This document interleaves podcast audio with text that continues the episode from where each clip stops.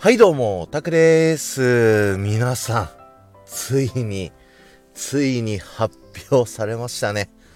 はい、お待ちかね、みんなお待ちかねの東京ディズニーシー新エリア、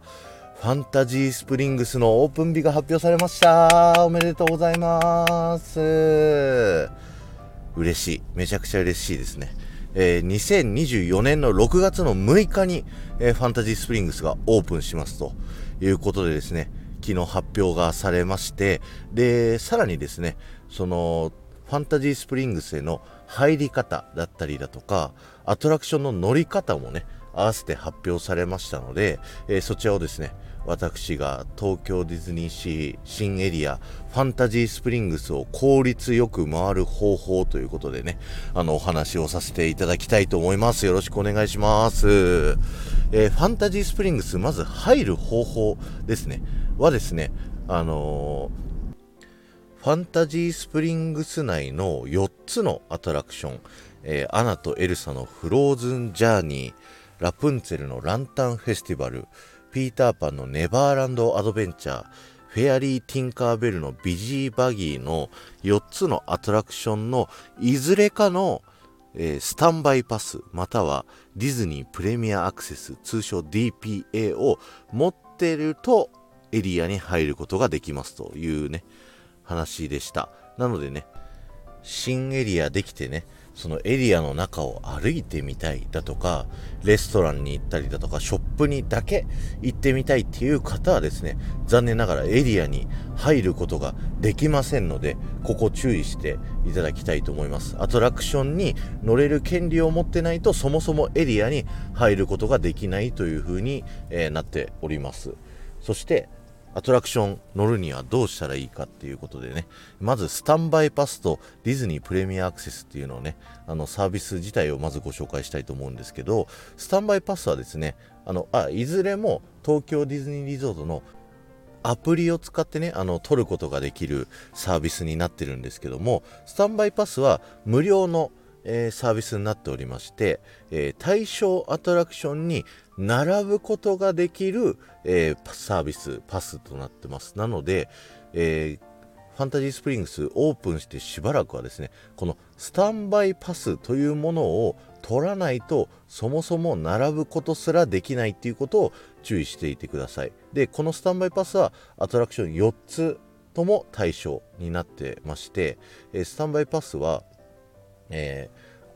ー、取ったらですねそれのアトラクションを乗らないと、えー、次のスタンバイパス取ることができませんのででなおかつ早いもん勝ち順になります。取ったら何時から何時の間に並ぶことができますよっていう風になりますのでなるべく早く取るっていうことをねあの意識してそれに乗れたら次のスタンバイパスをどんどん取っていくという風に意識しながら、えー、取得していってください。さあ次にですねディズニープレミアアクセス、えー、DPA の方なんですけどもこちらは有料のサービスになっておりまして、えー、こちらはですね今度は時間を選ぶことができます。えー、まだ金額はね、発表されてないんだけど、えー、美女と野獣のアトラクションが1人2000円という金額感になってますので、まあ、それと同等か、それよりちょっと高いかぐらいなね、イメージ2、3000円ぐらいなんじゃないかなと推測されるんですけども、えー、DPA ですね。あのー買うか買わないかで言ったらもう正直買いです。買うしかないなっていうところあります。で、開園してですね、だいたいすぐに DPA はなくなってしまうであろうと推測されますので、必ず朝一入ってですね、すぐ買うっていうのをやった方がいいと思います。そして、あの、DPA はね、次の取れるっていう時間が買ってから1時間後、あるいはえー、買って乗る時間になって乗ったら、えー、次の DPA が取得できるということなので、入ってね、まず最初にやるのは DPA を買うこと。で、その開園してから1時間以内に乗れる券がまだ残ってるんであれば、それを買った方が次の DPA が早く、えー、買えますということなので、そこをなるべく選ぶように買って、えー次の DPA がね買えるかな。うん。ちょっとね開園してすぐはもう1枚しか買えないんじゃないかなって僕はねあの思います。あまりにも人気でね。でえっ、ー、と DPA の対象アトラクションはですね先ほど、えー、4つのねアトラクションスタンバイパスは対応してたんですけど、えー、その中の3つ。えー、アナとエルサのフローズンジャーニー、ラプンツェルのランタンフェスティバル、ピーターパンのネバーランドアドベンチャーの3つが対象となっております。あの、フェアリー・ティンカーベルのビジーバギーは、えー、DPA 対象外となっておりますので、えー、こちらのアトラクションはスタンバイパスを取ることでしか乗ることができないというふうになってはおりますが、え、比較的あの小規模のアトラクション、ピノキオみたいなね、あのイメージのアトラクションになっておりますので初めて行くんであればなるべく、えー、残りの3つのアトラクションを優先的に取るっていうことをした方がいいんじゃないかなというふうに思います、えー、ちなみにスタンバイパスとプレミアアクセスはもちろんね併用することができましてこのスタンバイパスとプレミアアクセスであれば同じアトラクションを2個取るっていうこともあの可能だったりします。なので朝一入ってプレミアアクセスでピーターパンのネバーランドアドベンチャーをスタンバイパスでも DPA でも両方取って2回乗るっていうこともあのできます。あの他のスタンバイパス同士、えー、DPA 同士だとえっ、ー、と1個ずつしか買うことができないですしそれが乗り終わったりとか1時間後からじゃないと、えー、次のやつが取れないので確実にこのアトラクションだけ連続して乗りたいっていうちょっと変わった方がいらっしゃる方はですねあのそれで両方取得するっていうこともできます。でまあ効率よくねあのー、回る方法ということでお話をさせていただくんですけども、えー、とにかく早く行くですね。あの、東京ディズニーランドはですね、あの、開園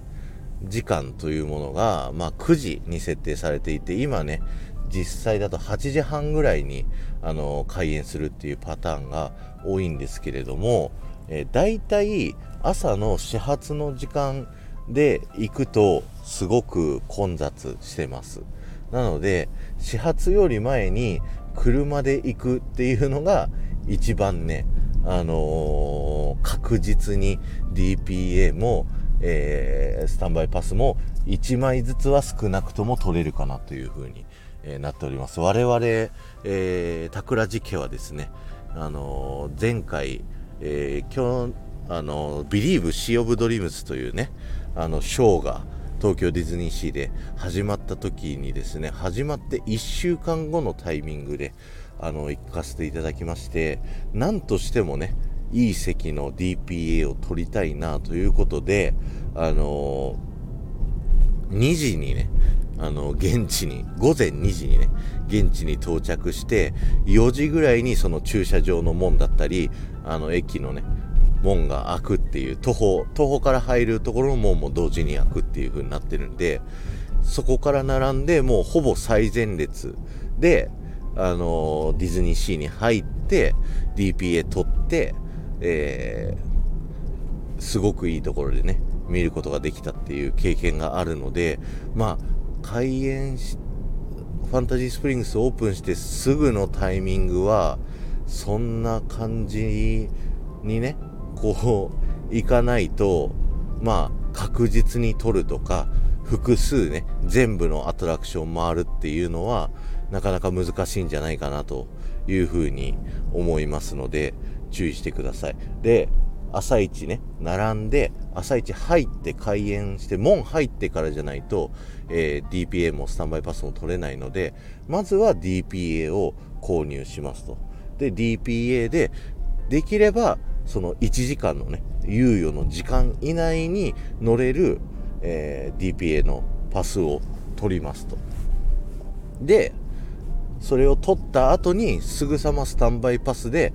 この DPA で取った以外のアトラクション乗ります取りますとで個人的に何取ったらいいのっておすすめは、えー、ピーターパンのネバーランドアドベンチャーっていうのが一番規模がね大きいアトラクションになっておりますので、それは、まあ、どっちかはね、確実に取った方がいいんじゃないかなと思います。で、続いて、あの、アナ雪とラプンツェル、どっちもね、あの、アトラクション、ボートライドになってるんですけども、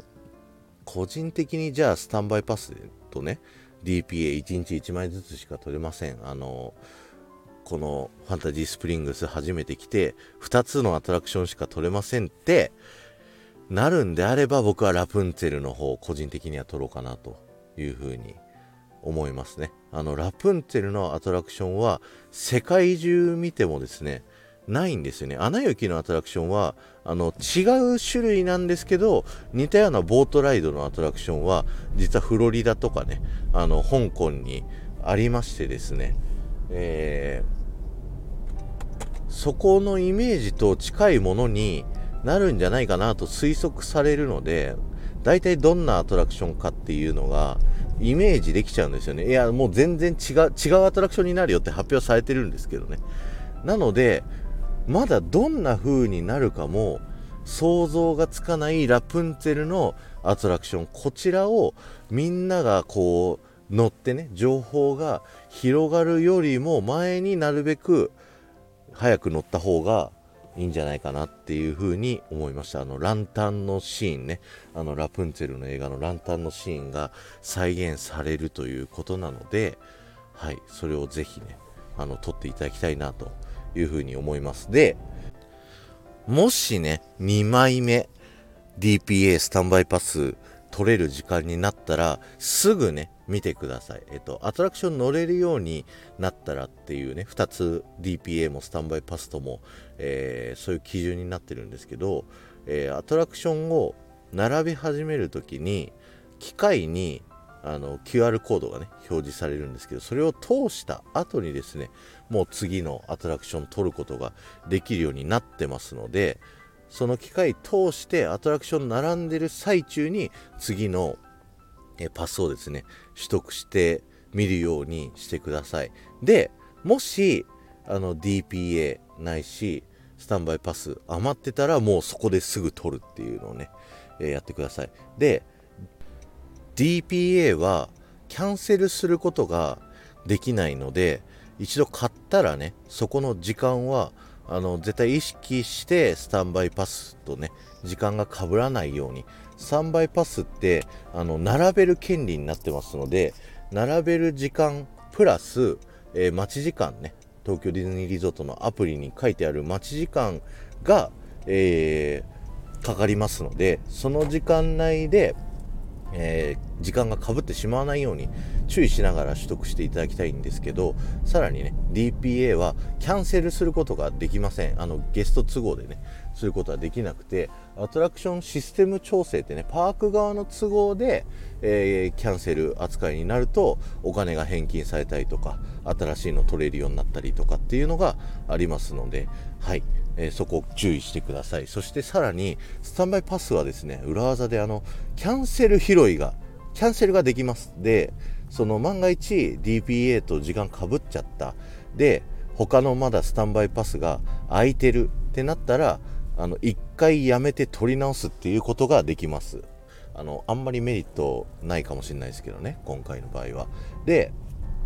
そうするとあの、枠がね開くんですよ。なので埋まってしまったスタンバイパスのやつもですね諦めずに何回もですねあの更新更新リロードリロードを繰り返してると